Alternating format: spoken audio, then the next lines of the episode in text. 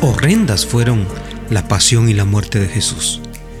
¿Qué mérito tendrían si algunos tuvieran razón en su pensamiento de que Dios creó a unos para perdición y a otros para salvación? ¿Qué mérito tendría toda la escritura cuando Él invita a todos al arrepentimiento?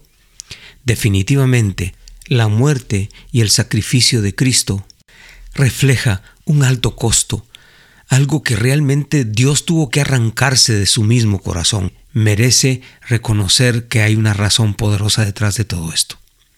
El problema es el pecado del hombre. No nos sigamos confundiendo y engañando que el, pedir perdón solamente venir a Jesús y decir yo lo recibo y sigue haciendo sus atrocidades, sigue pecando, eso le dará la garantía de estar con el Señor. No se engañe. No se siga mintiendo a usted mismo.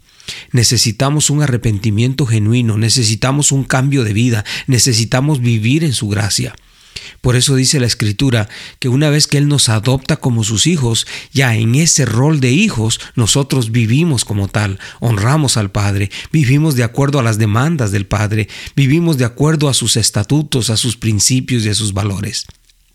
Dice la Escritura, no os engañéis, Dios no puede ser burlado, todo lo que el hombre sembrare, eso también segará. Por lo tanto, es tan importante reconocer que venir a Jesucristo es arrepentirnos, es cambiar de vida, es cambiar de actitud, es cambiar de hábitos inclusive.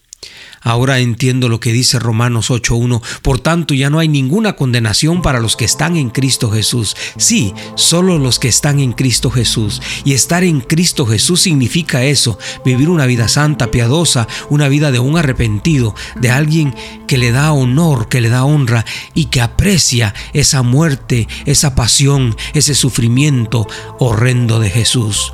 Lo invito a que reflexione seriamente en este pensamiento.